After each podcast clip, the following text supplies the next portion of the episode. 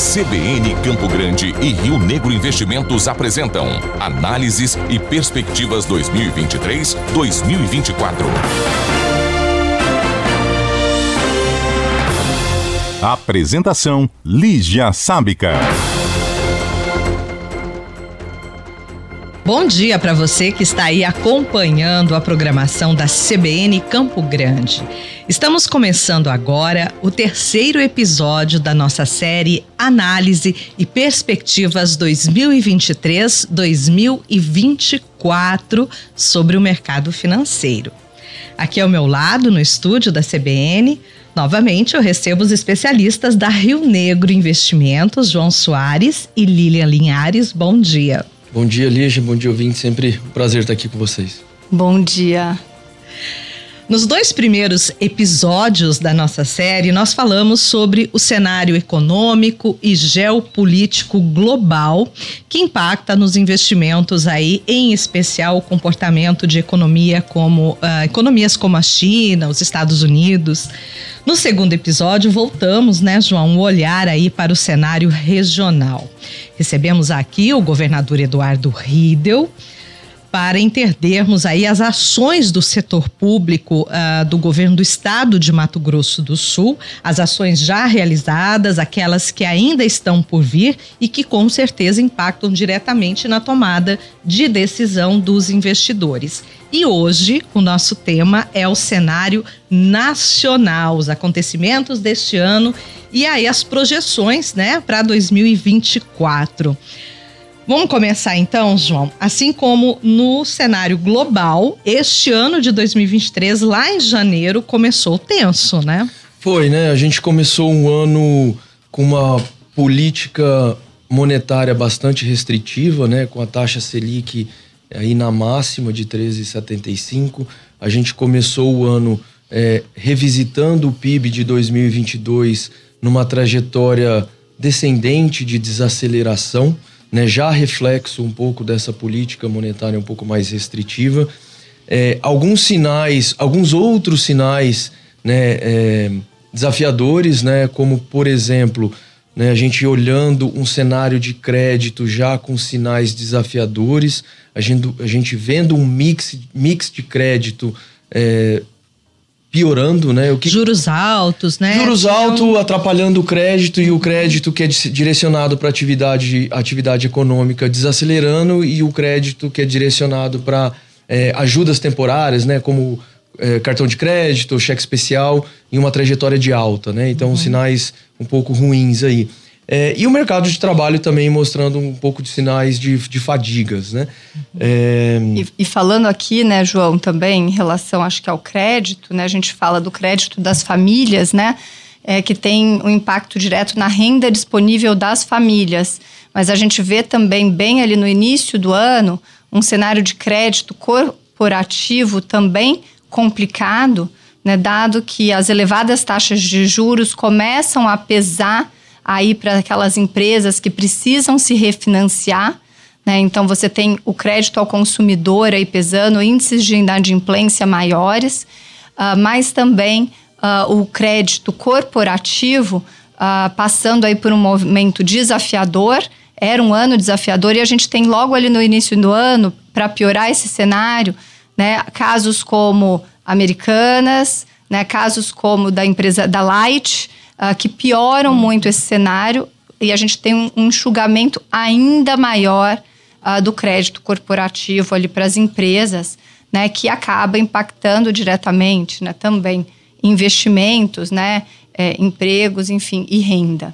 Né? Então era um cenário ali bem desafiador uh, para esse setor de crédito no Brasil. É, e, e, e, esse começo de ano, né, a gente viu o impacto disso é, no mercado, olhando a taxa de câmbio sendo depreciada, né? É, é muito um reflexo de, de, desse, desse cenário. É, além disso, né, a gente viu uma dinâmica de tensão. Né? Acho que é legal recordar.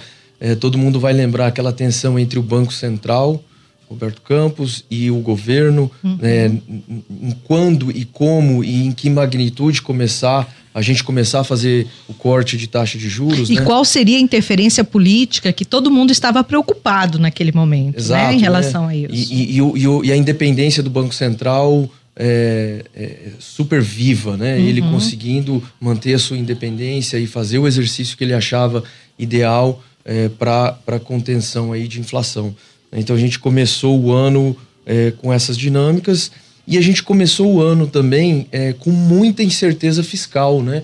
Qual seria né, a, é, a atitude do governo sobre gastos? Né? Como seriam respeitados os gastos e dimensionados esses gastos que têm sim impacto direto na inflação, na perspectiva de risco, né? na percepção de risco que o investidor é, é, estrangeiro tem sobre o Brasil. Então a gente começou o ano com essa discussão também, né? Então, primeiro semestre, né, Lilian, foi muito marcado pela discussão do arcabouço fiscal. É, exatamente. Eu ia lembrar, né, para quem não se lembra, porque é, passou-se aí quase uhum. um ano, né?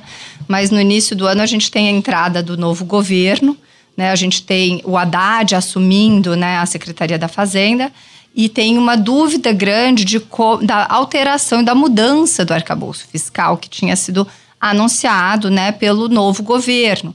É, apesar da, do anúncio de uma mudança, a gente não tinha ali bem no início do ano dados para entender como seria o novo arcabouço fiscal. Né? É, esse arcabouço, ele essas discussões, né, ele foi prometido, ele foi postergado, então demorou para se... todo mundo entender. Exatamente. Cenário, né? Na verdade, demorou, inclusive, para o governo né, é, trazer para a mesa efetivamente né, o novo arcabouço. Na verdade, ele foi ser aprovado aí, né, é, é, no final do primeiro semestre, né? Então, isso uhum. tomou-se é, bastante tempo no início do ano em relação a essa discussão. É, e com essa incerteza de como seria a trajetória de gastos do governo, como o João mencionou, né? E, e o Banco Central ficou ali um pouco, um tanto de mãos atadas, né? Não só o governo pressionando por cortes de juros, uh, que é, teoricamente é sempre benéfico para a atividade econômica, né? Uh, porém, sem essa certeza, uh, o Banco Central não podia, de maneira é, é, irresponsável é, baixar as taxas de juros Sim. sem ter minimamente algo, alguma projeção.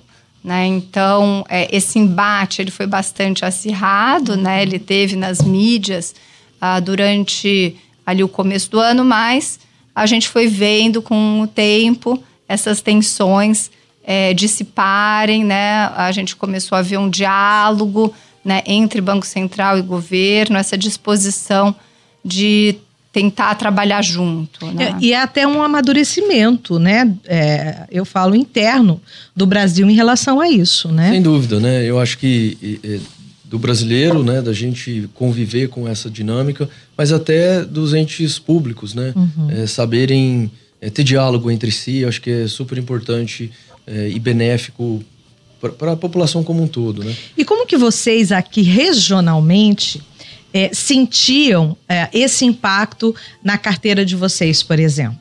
Dos clientes do mercado financeiro local aqui. Qual era o cenário nesse momento? É, é, era um cenário que era desafiador para as carteiras com perfil de risco um pouco mais moderado ou arrojado. Né? É, essa incerteza toda que a gente viveu no começo do ano fez com que o investidor saísse de ativos de um pouco mais risco. Ainda mais com um ambiente de juros alto, né? não existia a necessidade de se tomar risco é, para buscar boas rentabilidades. Então a gente viu a renda fixa trazendo bons resultados, a gente uhum. viu o investidor avesso a, a, a estratégias de mais risco é, e as carteiras é, tiveram essa dinâmica né, de mais performance nesses tipos de. João, eu vou aproveitar aqui. Você que já trabalhou nos Estados Unidos, trabalhou uh, em outros locais, não só regionalmente, como que você enxerga o perfil do investidor sul-mato-grossense? É, ele é mais cauteloso mesmo? Ele é um perfil mais cauteloso, é um perfil que é, né, se encaixa muito com a nossa estratégia educacional, né? Existem muitos instrumentos, muitas ferramentas, muitas alternativas de investimentos que ainda não foram muito disseminadas aqui regionalmente, que as pessoas não conhecem, né? não foram bem trazidas pelos é, atuantes de mercado aqui, diga-se os grandes bancos, as cooperativas, né, não disseminaram, disseminaram muito aqui é, produtos que pos, pos, possam agregar bastante para o investidor local, mesmo com um perfil de risco mais conservador que temos aqui sim. Né? Aí entra o diferencial da Rio Negro, então. É, eu acho que né, das assessorias de investimento como um todo é isso, né? É desmistificar, educar, é, trazer conteúdo é, e informação de qualidade para auxiliar na tomada de, decisão. Uhum. Né? Sem dúvida, é o nosso papel aqui, o protagonismo que a gente busca regionalmente. Uhum. É, e, e é, complementando, né, o, o, balanceamento adequado dessas carteiras, como o João falou, né, de perfil de risco, e você perguntou, é, a gente tem aqui sim né, um, um investidor um pouco mais avesso ao risco, um pouco mais o que a gente chama né, de perfil conservador. Uhum. Então, a gente, nosso trabalho né, é adequar as soluções financeiras né, e as soluções de investimento para esse investidor, para ele não ser surpreendido né, nesse, nesse, nesse momento. E como você mesmo falou, né, no início do ano, com essa maior incerteza né, e maior aversão a risco né, nos mercados, os mercados eles sempre trabalham é, projetando, tentando projetar o que é, vai acontecer no futuro. Quando você não tem clareza do que está por vir, né, você tem esse movimento uhum. de maior aversão a risco, né? É uma retração de, Uma mesmo, retração, né? exatamente, não só né, do investidor local, do investidor estrangeiro. Então, a gente vê a saída de capitais do Brasil né, para mercados mais desenvolvidos, né? E isso afeta aqui muitas vezes, né, principalmente a Bolsa brasileira, né, onde a gente, essa fuga de capitais aí acaba impactando negativamente né, as ações aqui uhum. no Brasil. Então, para aquele investidor de longo prazo, que tem uma tranquilidade, que tem um horizonte ali né, de, de 3, 4, 5, 10 anos, né, ele tem a tranquilidade que esses momentos, ele, né, isso vai acontecer no, ao longo do caminho, mas o objetivo de retorno dele é mais, é, é mais de longo prazo. Né? Então, ele acaba o nosso trabalho aqui é adequar a bem as carteiras, é. né, é, de acordo com e tranquilizar, né, o investidor e esclarecer o investidor com, com boas informações. E aí nós, nós tivemos nesse cenário aí que vocês colocaram de início de ano, a gente estava aí retomando a questão da reforma tributária, né? Que aí vem outro grande impacto, né? É, eu acho que é né, legal a gente ilustrar né, como foi essa evolução. Né? Então, no começo do ano, primeiro trimestre, segundo trimestre, muita discussão sobre é, o arcabouço fiscal.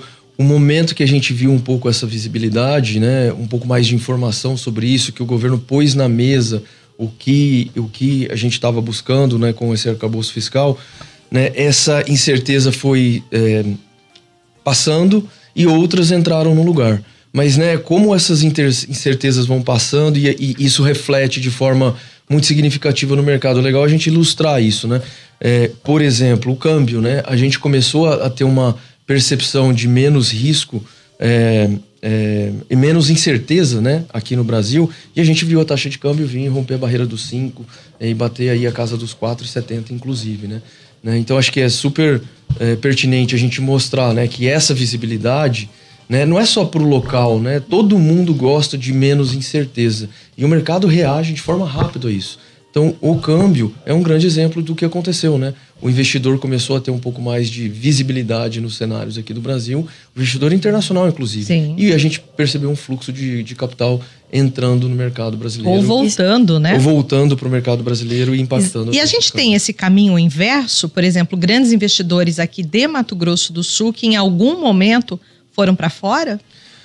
É, sim, no, no, começo do ano a gente percebeu que essa incerteza despertou bastante interesse no investidor local internacionalizar parte do seu patrimônio. De forma geral, isso é um bom exercício, uhum. né? A uhum. gente tem que pensar no nosso patrimônio. É a diversificação. É a diversificação e a perpetuidade do no, nosso patrimônio, a perpetuidade do poder de compra do nosso patrimônio de forma global, uhum. não só local.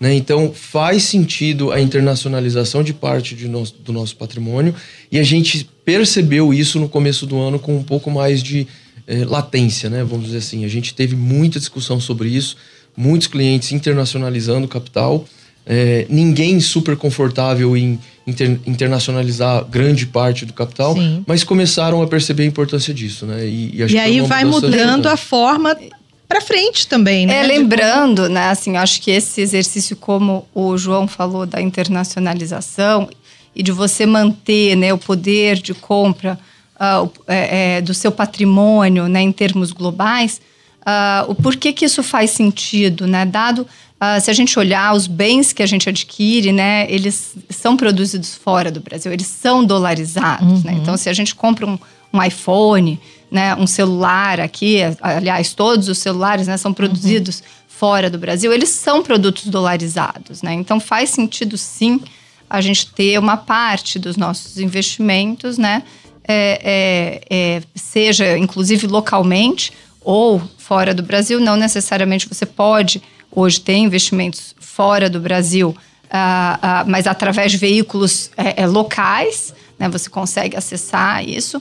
Uh, mas esse exercício ele foi é, acelerado ali no início do ano, né? Algo que a gente acha benéfico, uh, mas ele foi acelerado dado as incertezas do cenário, né? E como o João falou, é, resumindo, diante da dificuldade você encontra melhores soluções e elas se perpetuam depois, né? Porque você vai mudando o pensamento desses investidores. Opa, né? Vale a pena, é assim que né? É, é melhor se fazer até para ficar mais protegido com seu patrimônio, né? É, e lembrando aqui, eu acho que esse, esse cenário todo, né, de início de ano, né, uma coisa que a gente ainda não mencionou, mas acho que é importante mencionar, apesar de todas as incertezas e das dificuldades, a gente falou, né, no painel anterior, né, sobre aquela perspectiva de abertura da China uhum. uh, e uma perspectiva de desaceleração americana, que uhum. o que aconteceu uh, foi o oposto, né? A, a, economia americana ela veio mais forte é, e a China acabou é, é, não surpreendendo negativamente. Mas nesse ambiente, o que a gente falou no painel passado é que o preço das commodities, né, ele manteve-se ao longo deste ano em patamares elevados. Né? Então, isso ajudou muito a atratividade uh, do Brasil para esses investidores estrangeiros. Né? Então, esse movimento, a gente teve um movimento de aversão a risco, sim, aqui no Brasil, mas, porém, esse, essa retomada, como você mesmo falou, né, esse uhum. retorno dos investimentos, parte disso também se deu por o Brasil ser um grande produtor de commodities, né, e, e, e todo esse mercado ainda está né, em patamares é, é, relativamente altos, né? Então, isso é sempre um benefício para a economia local. Né? A gente, isso fortalece a nossa economia e a atratividade do Brasil como um todo. Né? Isso impacta diretamente o nosso estado. Com certeza. Bom, estávamos ali no primeiro semestre, né, João e Lilian, falando uh, em relação a esses, uh, essa incerteza que ainda havia. Você citou, Lilian, o arcabouço fiscal, que ainda não havia uma clareza. E quando chegou aí o anúncio do arcabouço fiscal, eu lhe pergunto quais foram os resultados disso. Basicamente, né, o arcabouço ele vai trazer ali maior previsibilidade, principalmente né, para as contas públicas, né, apesar de que eh, ele não garante necessariamente a sustentabilidade do longo prazo. Né? Então, ele tem ali né, como ah, o governo, ah, quais as regras do jogo, uhum. né? ele traz como o governo e as contas públicas até onde ele pode ir né? É, mas ao mesmo tempo, então ele reduz bastante, né, as incertezas, né, quanto aos gastos públicos. Porém, ele ainda não soluciona, né, uma grande questão que é a sustentabilidade é, é, das contas públicas no longo prazo. E o que, que a gente entende com sustentabilidade, né?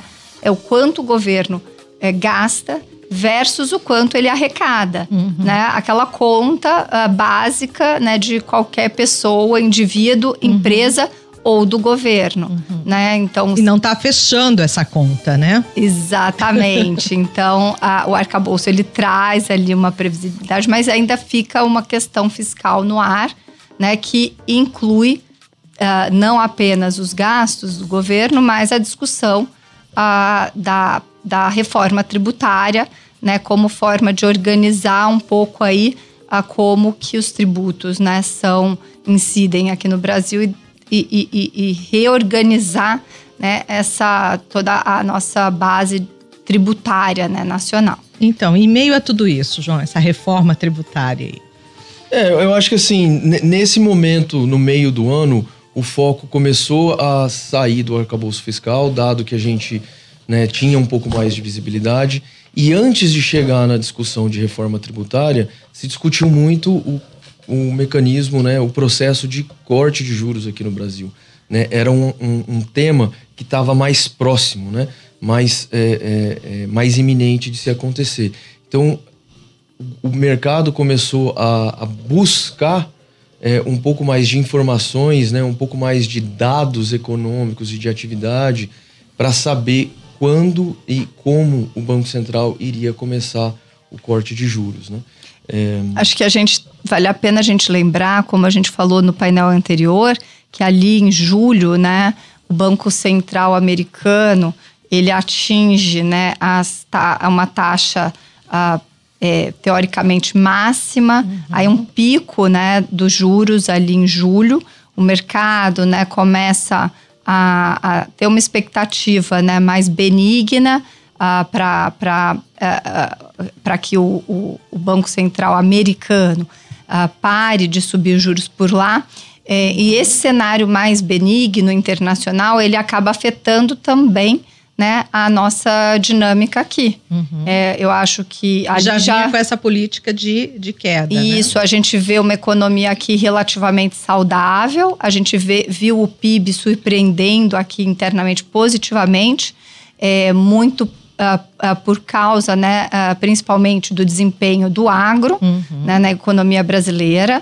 É, então, é, e um cenário de inflação aqui já bem mais contido. Né? E, então, com essa clareza que o arcabouço fiscal traz para os gastos públicos, ele, ele abre ali um espaço, né, como o João falou, ah, para a gente começar a dar início aqui aos cortes de juros tão esperados, né?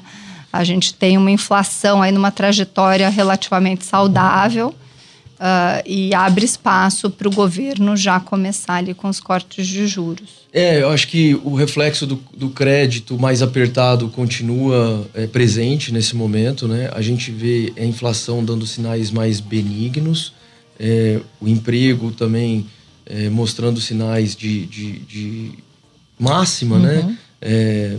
E aí o governo, o, o, investidor começa a acreditar numa inflação mais baixa lá na frente, inclusive. Né? Então, essa credibilidade, essa visibilidade. E a projeção mesmo. E a, uma né? projeção de inflação mais benigna lá na frente é, abre espaço para o governo começar a cortar juros. Né? E... Não adianta a gente ver as coisas no curto prazo parecendo melhores, mas se tudo indica que logo ali na frente as coisas voltam a piorar.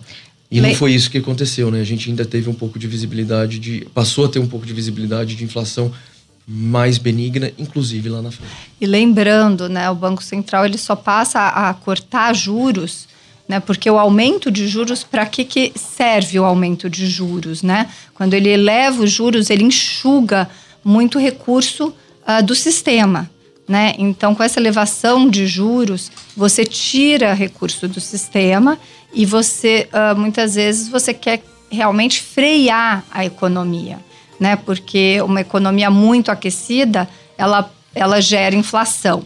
Né? Então ele quer é, exatamente a gente começa a ver, inclusive ali no, no, no em meados do ano, apesar de uma economia forte é, no primeiro semestre, a gente já começa a ver uma desaceleração econômica, efetivamente, né? Que é o, é o remédio amargo que a gente chama, né? Quando você tem muita inflação, você tem que ter essa alta de juros uh, ah, para frear a economia e o remédio amargo é uma desaceleração econômica que já começa a aparecer uh, no radar uh, com os dados econômicos saindo aí é, seja da indústria, seja né, é, é, consumo das famílias, serviços e tudo mais. E eu queria até aproveitar que vocês estão falando aí da, da inflação. Hoje o IBGE divulgou a inflação, né? Então a, a taxa aí uh, ficou em 0,28%. E o, o, o que mais subiu aí foram os alimentos, né? Então a gente já, já tem também a, a, a inflação é, mantendo esse patamar ali, ela não tem dado grandes picos, né? É, a gente tem alguns momentos, né? A gente tem dados que a gente chama, né, os sazonais. Uhum. Então, muitas vezes, quando a gente olha ali uh, o núcleo da inflação, que são os dados, né, que o governo gosta de olhar, que o Banco Central gosta de olhar, né, ele tira ali esses efeitos muitas vezes sazonais da inflação porque ele sabe que são pontuais. Então, Isso. Então, por exemplo, o aumento do preço dos alimentos ele tem muito a ver com os aspectos climáticos, né, que tem afetado uhum. aí é, é, vários estados brasileiros, né, seja a falta de chuva em, algum, em, em, alguns estados, seja o excesso de chuva em outros, né. Então a gente tem ali uma sazonalidade é, nesse período uh, com uma, um, uma alta da inflação, mas a gente sabe que muitas vezes isso não vai perdurar. Uhum. Então, o governo né, e o Banco Central, principalmente, quando ele tem uma. Na, uh, para a política monetária, o que, que importa nessa é, é, são aqueles aquelas pressões inflacionárias uhum. que tendem a ficar. É, a gente tem aí desde agosto, no agosto nós tivemos ponto 23, setembro, ponto, ponto 26, aí caiu um pouquinho, ponto 24, e agora a gente deu uma leve alta de novo para ponto 28, né? A inflação. Então, mas ela tá ali num patamar que meio estável, vamos dizer assim, né? Abaixo de meio por cento. É, ela continua dando sinais né? benignos aí, Isso. com espaço para o Banco Central continuar fazendo cortes, né? Eu uhum. acho que uhum. essa é a expectativa, a expectativa do mercado, né? É, e foi mais ou menos com esse ambiente que a gente viveu aí o, o início do segundo semestre é, até agora, é, já mais para o final do ano. Né? A gente viu é, algumas dinâmicas super interessantes nesse segundo semestre. Né? A gente começou com um câmbio lá embaixo, 4,75, 4,95, com bastante volatilidade. A gente viu lá nos Estados Unidos o Banco Central americano voltar a aumentar as taxas de juros por lá depois de uma pausa, uhum. né? Então foi um movimento interessante, né? Que mostrou, é, como a gente já discutiu aqui algumas vezes, né? A resiliência da atividade econômica americana, uhum. fazendo com que é, é, o Banco Central americano tivesse que aumentar mais uma vez a taxa de juros por lá, uhum. né? É, e isso começou a impactar os mercados de forma global, né? É, se refletiu na expectativa de juros aqui no Brasil também, que que voltou a subir, né? O mercado acreditava que o corte da taxa Selic pudesse ser um pouco mais acelerado é, e, de ampli e de magnitude maior. E esse aumento dos juros americanos fez todo mundo rever um pouco isso, né? Então a gente passou por um momento é, de ajuste dessas expectativas ao longo do segundo semestre, que impactou é, de forma direta, principalmente os ativos de renda fixa, né? Que, que acabam sendo re reprecificados com essa dinâmica. Óbvio que isso impacta a bolsa também, né? Porque a bolsa é muito sensível à taxa de juros. É, mas foi um, foi um momento interessante, né? Dentro do mercado financeiro ao longo desse primeiro semestre.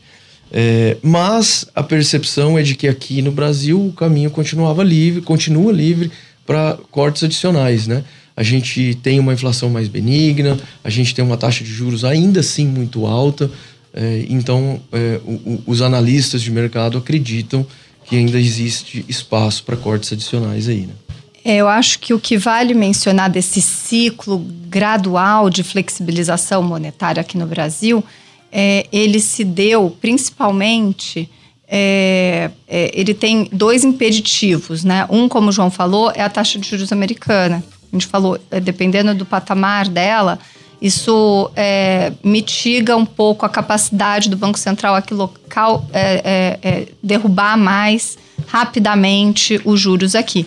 E por outro lado, né, uh, o que implica uma, um menor espaço, né, um espaço mais limitado para quedas mais acentuadas da taxa de juros, é também a questão fiscal local que ela permanece não só ao longo do segundo semestre, uhum. mas ela permanece até hoje, né, a, da, a, a, é, no quesito é, se as contas vão fechar. Não no curtíssimo prazo, mas uh, no longo prazo. Então a gente chega aqui no final do ano uh, ainda uh, com essas dúvidas, né? Então a gente vem falar né, do orçamento de 2024, passa a ser agora no final do ano uma pauta, né?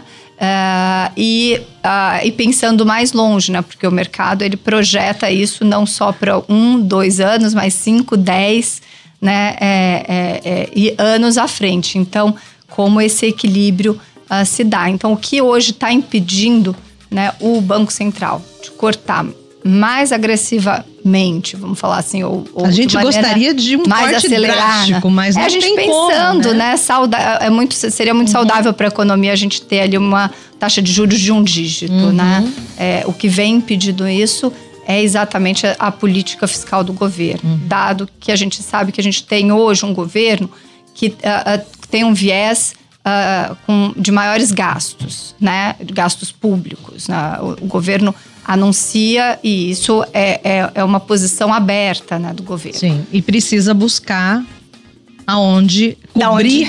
aonde tirar, é. né? Esse, esse recurso, Exatamente. né? E a gente entra nessa discussão ah, não só da reforma tributária, que a reforma tributária é algo que vem na pauta, a gente fala uhum. há, há, mais de 30 anos, né? Uh, mas da onde a, a, como que a gente vai é, é, cobrir essas contas, né? Então, as medidas aí do governo é, de maior tributação uh, para buscar uh, cobrir esses gastos no futuro. Mas a gente termina o ano num tom mais positivo, né? É, o mercado acreditando no ritmo de corte de juros, a bolsa reagindo a isso, né? Com performance muito boa, né? A gente está vendo aí em em termos dolarizados, a bolsa com alta de mais ou menos uns 25% nesse ano, que é uma performance, se não a melhor, uma das melhores do mundo. É, então a gente entra o próximo ano com um tom mais positivo né, para os ativos de risco. Né? Então, é, talvez faça sentido uma, um exercício de revisão de carteiras de investimento, pensando é, que talvez a renda fixa não seja é, tão fácil buscar rentabilidade e retorno como tem sido nos últimos anos, dado ao, a trajetória de corte de juros. E com isso abre-se espaço para ativos de um pouco mais de risco fazerem parte da carteira dos investidores, respeitando, obviamente, o perfil de risco de cada um. De cada um, né? Mas sempre com essa diversificação, né? Exatamente. Então, assim, resumo um cenário que a gente acha bem mais benigno mas sempre com algumas incertezas, porque quando a gente fala de futuro, a gente sempre fala de incertezas, né? Elas podem ser maiores ou menores, elas parecem menores do que o início do ano, existem algumas ainda no radar. Bom, é isso. Nós estamos aqui chegando ao fim do nosso terceiro episódio hoje. Eu agradeço a participação João Soares e Lilian Linhares da Rio Negro Investimentos nesse episódio de hoje. Obrigada. Eu agradece, sempre um prazer estar aqui e a gente se vê na quinta-feira. Exato, na quinta-feira você acompanha aqui na CBN Campo Grande o último episódio da série Análise e Perspectivas 2023-2024 e nós vamos ter aí um convidado especial, né? O estrategista-chefe da XP Investimentos, Fernando Ferreira, que além aí de uma análise atual, ele vai trazer é, informações importantes sobre as tendências né, desse setor para 2024. É isso. Agende aí, na quinta-feira, às 10h15 da manhã, aqui na CBN Campo Grande. Muito obrigada pela sua audiência. A gente volta então na quinta e lembrando que amanhã tem Jornal CBN Campo Grande com Karina Anunciado. CBN Campo Grande e Rio Negro Investimentos apresentam Análises e Perspectivas 2023-2024.